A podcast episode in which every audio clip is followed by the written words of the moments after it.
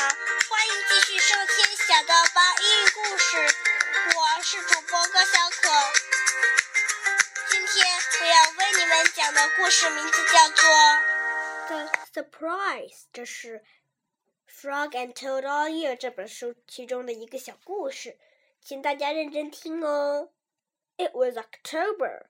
The leaves had fallen off the trees. They were lying on the ground. I will go to Toad's house, said Frog. I will rake all of the leaves that had fallen on his lawn. Toad will be surprised. Frog took a rake out of the garden shed.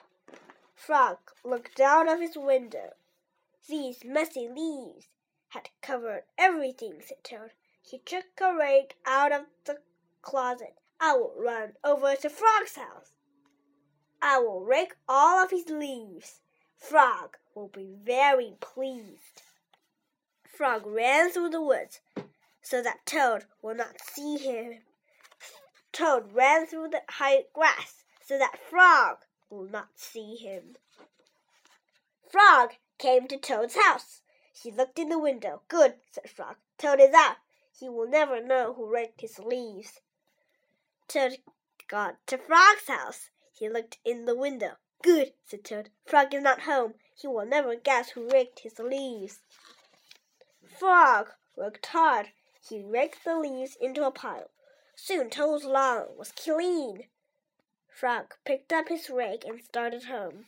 Toad pushed and pulled on the rake. He raked the leaves into a pile.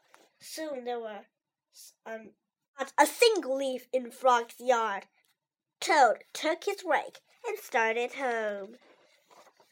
A wind came. It blew across the land. The pile of leaves that Frog had raked for Toad blew everywhere.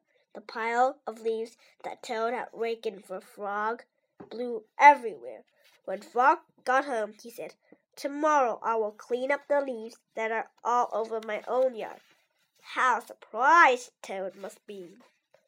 When Toad got home, he said, Tomorrow I will get to work and rake all of my own leaves. How surprised Frog must be! That night, Frog and Toad were both happy when they each turned out the light and went to bed. 好了，今天的故事就到这里。如果你们喜欢我的故事的话，请下次继续收听吧。